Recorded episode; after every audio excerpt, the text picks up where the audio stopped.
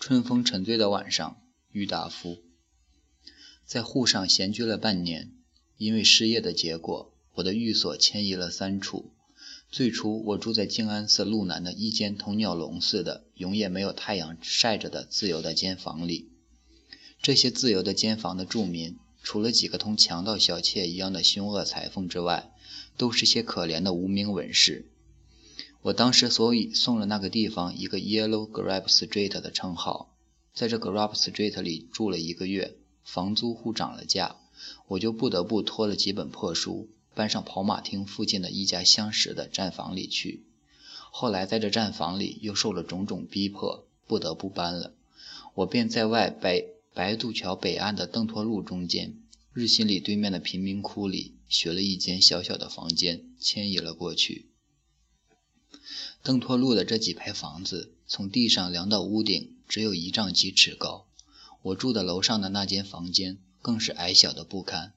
若站在楼板上伸一伸懒腰，两只手就要把乌黑灰黑的屋顶穿通的。从前面的街里躲进了那房子的门，便是房主的住房。在破布洋铁罐、玻璃瓶、旧铁器堆满的中间，侧着身子走近两步。就有一张中间有几根横荡跌落的梯子靠墙摆在那里，用了这张梯子往上面的黑黝黝的一个二尺宽的洞里一接，即能走上楼去。黑沉沉的这层楼上本来只有猫那样大，房主人却把它隔成了两间小房，外面一间是一家烟草公司的女工住在那里，我所租的我所租的是梯子口头的那间小房。因为外间的住者要从我的房里出入，所以我每月的房租要比外间的便宜几角小洋。我的房主是一个五十来岁的弯腰老人，他脸上的青黄色里映射着一层暗黑的油光，两只眼睛是一只大一只小，颧骨很高，额上夹上的几条皱纹里满漆着煤灰，好像每天早晨洗也洗不掉的样子。他每日于八九点钟的时候起来，咳嗽一阵。便挑了一双竹篮出去，到午后的三四点钟，仍旧是挑了一双空篮回来的。有时挑了满担回来的时候，他的竹篮里便是那些破布、破铁器、玻璃瓶之类。像这样的晚上，他必要去买些酒来喝喝，一个人坐在床沿上，瞎骂出许多不可捉摸的话来。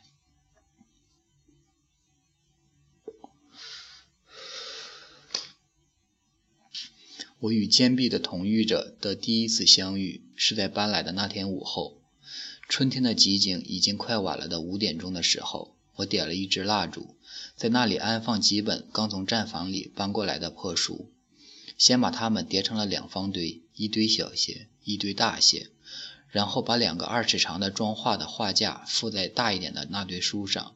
因为我的器具都卖完了，这一堆书和画架白天要当写字台。晚上可要当床铺的。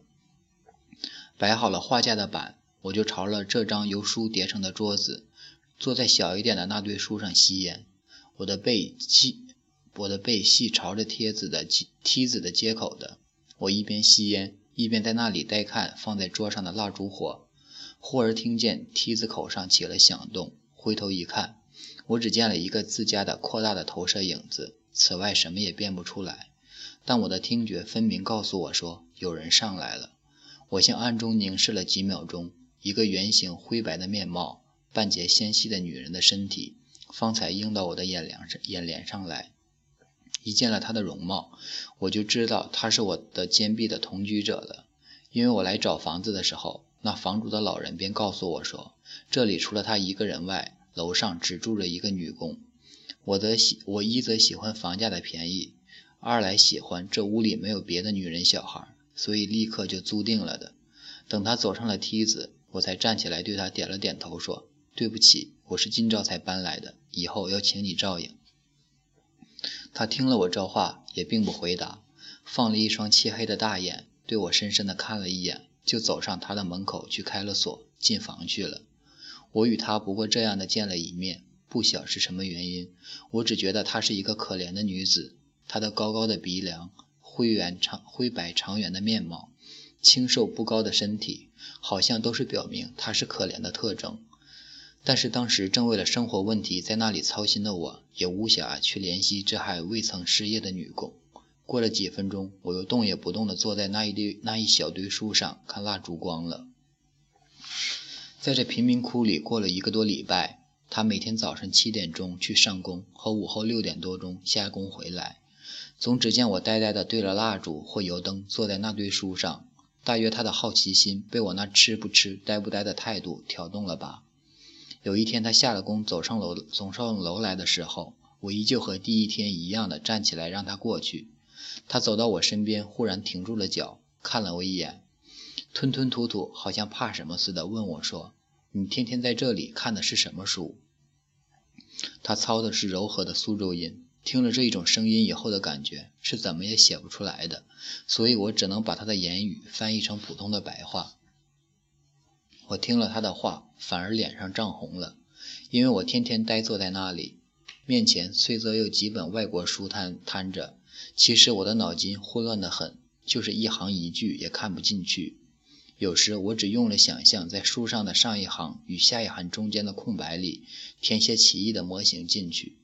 有时候我只把书里边的插画翻开来看看，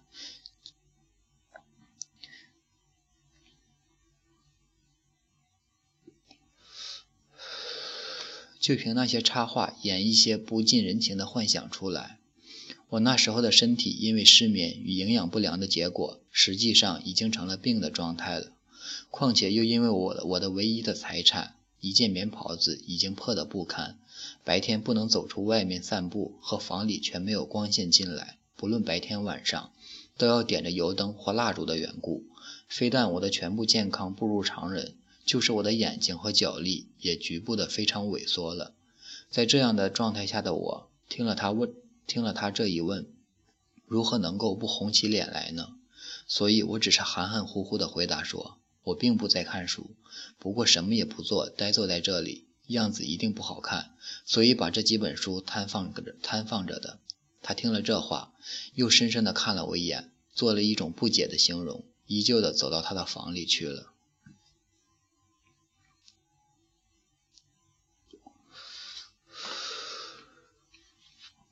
那几天里，若说我完全什么事也不去找，什么事情也不曾干，却是假的。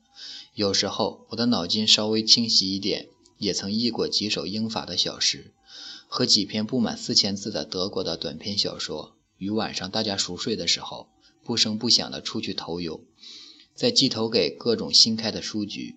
因为当时我的各方面就职的希望已经完全断绝了，只有这一方面还能靠。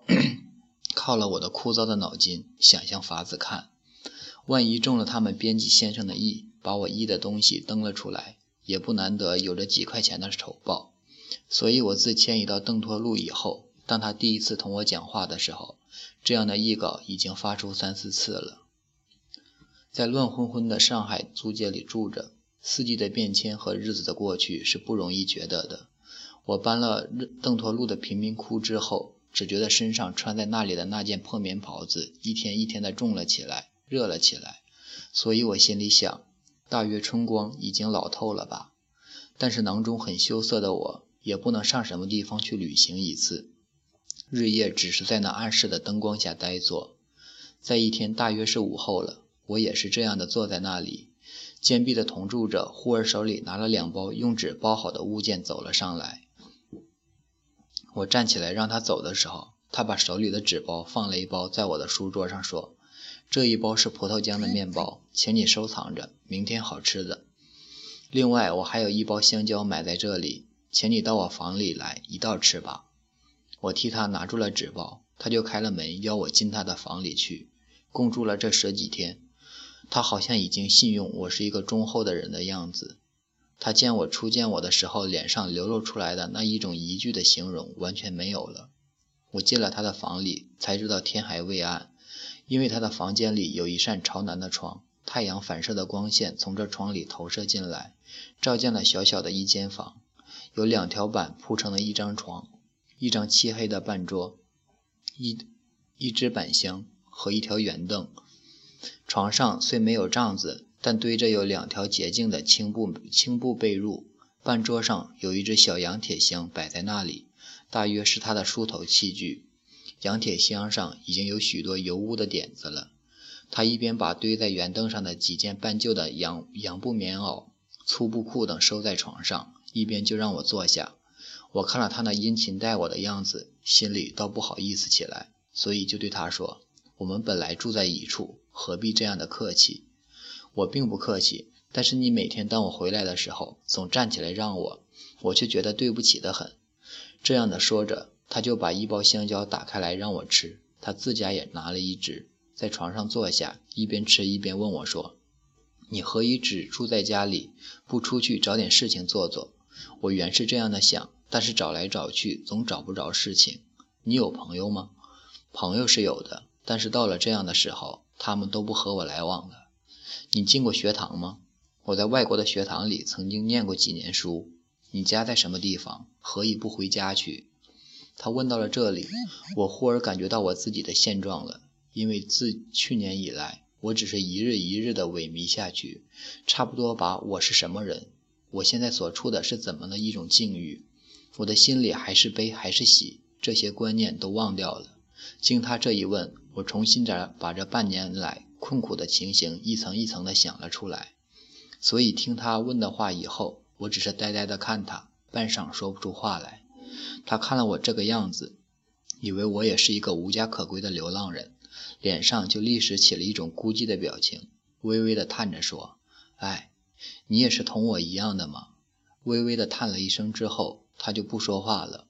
我看他的眼圈上有些潮红起来，所以就想了一个另外的问题，问他说。你在工厂里做的是什么工作？是包纸烟的。一天做几个钟头工？早上七点钟起，晚上六点钟止，中午休息一个钟头。每天一共要做十个钟头的工，少一点钟，少做一点工就要扣钱的。扣多少钱？每月九块钱，所以三块钱十天，三分大洋一个钟头。饭钱多少？四块钱一月。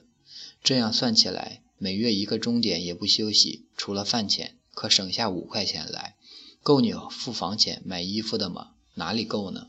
并且那管理人要啊，我我所以非常恨工厂的。你吃烟的吗？吃的。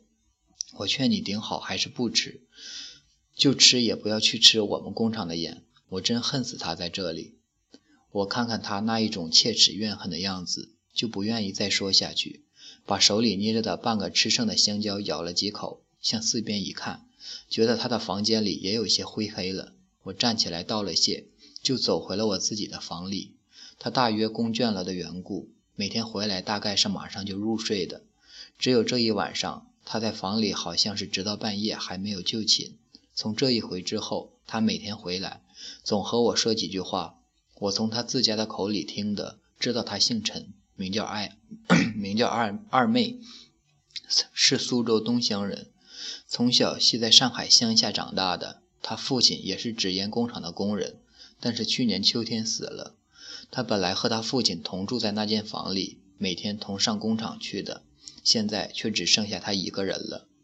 他父亲死后的一个多月，他早晨上工厂也去，也是一路哭了去；晚上回来也是一路哭了回来的。他今年十七岁，也无兄弟姊妹，也无近亲的亲戚。他父亲死后的葬礼是等事，是他于未死之前把十五块钱交给楼下的老人，托这个老人包办的。他说，楼下的老人倒是一个好人，对我从来没起过坏心，所以我得同父亲在日一样的去做工。不过工厂里一个姓李的管理人却坏得很，知道我父亲死了，就天天的想戏弄我。他自家和他父亲的身世，我差不多全知道了。但他母亲是如何的一个人？死了呢，还是活着？活在哪里？假使还活着，住在什么地方？等等，他却从来都没有说及过。天气好像变了，几日来，我独我那独有的世界，黑暗的小房里腐浊的空气，同蒸笼里的蒸汽一样，蒸得人头晕昏厥。我每年在春夏之交要发神经，要发神经衰弱的重症，遇了这样的气候。就要使我变成半狂，所以我这几天来到了晚上，等马路上人静之后，也常常想出去散步去。一个人从马路的，从马路上，从狭隘的深蓝天空里看着群星，慢慢的向前行走。一边做些漫无漫无涯碍的空想，倒是有益于我身体，很有利益。当这样的无可奈何、春风沉醉的晚上，我每要在各处乱走，走到天将明的时候才回家里。我这样的走倦了，回去就睡，一睡只可睡到第二天的日中，有几次竟要睡到二妹下工回来的前后方才起来。睡眠一足，我的健康状态也渐渐地恢复起来了。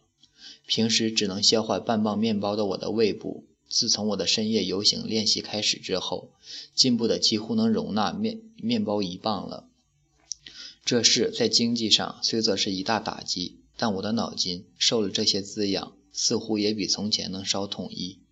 我于游行回来之后，就睡之前做成了几篇 a plan pose 的短篇小说。自家看看也不很坏，我改了几次，抄了几次，一一投寄出去之后，心里虽然起了一些微细的希望，但是想想前几回一稿的绝无消息，过了几天也便把他们都忘了。邻住着的二妹，这几天来，当她早晨出去上工的时候，我总在那里酣睡，只有午后下工回来的时候，有几次见面的机会，但是不晓是什么原因。我觉得他对我的态度，又回到从前初见面时候的疑惧状态去了。有时候他深深地看我一眼，他的黑晶晶、水汪汪的眼睛里，似乎是满含着责备我、规劝我的意思。我搬到这贫民窟里住后，约莫已大约也有二十多天的样子。一天午后，我正点上蜡烛，在那里看一本从旧书铺里买来的小说的时候。二妹却急急忙忙地走上楼来对我说：“楼下有一个送信的在那里，要你拿了印子去拿信。”他对我讲这话的时候，他的一句我的态度更是表示的明显。他好像在那里说：“呵呵，你的事件是发觉了。”我对他这种态度心里非常痛恨，所以就气急了一点，回答他说：“我有什么信？不是我的。”他听了我这气愤愤的回答，更好像是得了胜利似的。脸上忽涌出了一种冷笑，说：“你自家去看吧，你的事情只有你自家知道的。”同时，我听见楼底下门口果真有一个邮差似的人在催着说：“挂号信。”我把信取来一看，心里突突的跳了几跳。原来我前去前回寄去的一篇德文短篇的译稿，已经在某杂志上发表了。信中寄来的是五元钱的一张汇票。我囊里正是将空的时候。有了这五元钱，非但月底要预费要预付的来月的房金可以无忧，并且付过房金以后，还可以维持几天食料。当时这五元钱对我的效用的扩大，是谁也能推想得出来的。第二天午后，我上邮局去去取了钱，在太阳晒着的大街上走了一会儿，忽而觉得身上就淋出许多汗来。我向我前后左右的行人一看。复向我自家的身上一看，就不知不觉地把头低俯了下去。我颈上、头上的汗珠更同圣雨似的，一颗一颗地钻出来了。因为当我在深夜游行的时候，天上并没有太阳，并且料峭的春寒与东方微白的残叶老在寂静的街巷中流着，所以我穿的那件破棉袍子还觉得不十分与季与季节违意。如今到了洋河的春日的晒着的日日中。我还不能自觉，依旧穿了这件夜游的臂袍，在大街上阔步，与前后左右和季节同时进行的我的同类一比，我哪得不自惭形秽呢？我一时竟忘了几日后不得不付的房金，忘了囊中本来将近的些微的积聚，便慢慢的走上了闸路的孤衣铺去。好久不在天日之下走行走的我，看看街上来往的汽车、人力车。车中坐着的华美的少男男少年男女，和马路两边的绸缎铺金银铺里锋利的陈设，听听四面同风街似的嘈杂的人声、脚步声、车铃声，一时倒也觉得身是到了大罗天上的样子。我忘记了我自家的存在，也想和我的同胞一样的欢歌欣舞起来，我的嘴里便不知不觉地唱起几句久忘了的京调来了。这一时的涅槃幻境，当我想横越这个马路转入闸路去的时候，忽而被一阵铃声惊破了。我抬起头来一看，我的面前正冲来一辆无轨电车，车头上站着那肥胖的机器手，浮出了半身，怒目的大声骂我说：“猪头三！”你眼睛瞎了。我呆呆地站住了脚，目送那无轨电车车尾后卷起了一道灰尘，向北过去之后，不知是从何处发出的感情，忽而竟禁不住哈哈哈地笑了几声。等得四面的人注视我的时候，我才红了脸，慢慢地走向了闸路里去。我在几家故衣铺里问了些夹扇的价钱，还了他们一个我所能出的数目。几个故衣铺的店员，好像是一个师傅教出的样子，都摆下了脸面，嘲弄着说：“你什么开心？买不买哦？”一直问到五马路边上的一家小铺子里，我看看夹衫是怎么也买不成了，才买定了一件竹布单衫，马上就把它换上，手里拿了一包换下的棉袍子。默默地走回家来，一边我心里却在打算：横竖是不够用了，我索性就痛快地用它一下吧。同时，我又想起那天二妹送我的面包、香蕉等物，不等第二次的回想，我就学了一家卖糖食的店，进去买了一块巧钱一块钱巧克力、香蕉糖、鸡蛋糕等杂食。站在那店里，等店员在那里替我包好来的时候，我忽然想起，我有一个多月不洗澡了。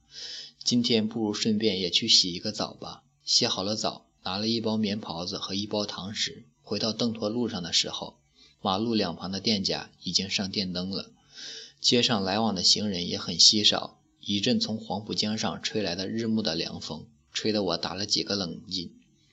我回到了我的房里，把蜡烛点上，向二妹的房间一照，知道她还没有回来。那时我肚腹中虽饥饿得很。当我刚买来的那包糖食，怎么也不愿意打开来，因为我想等二妹同他回来一道吃。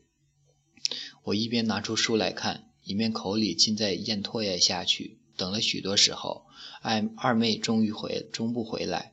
我的疲倦不知什么时候出来战胜了我，就靠在书堆上睡着了。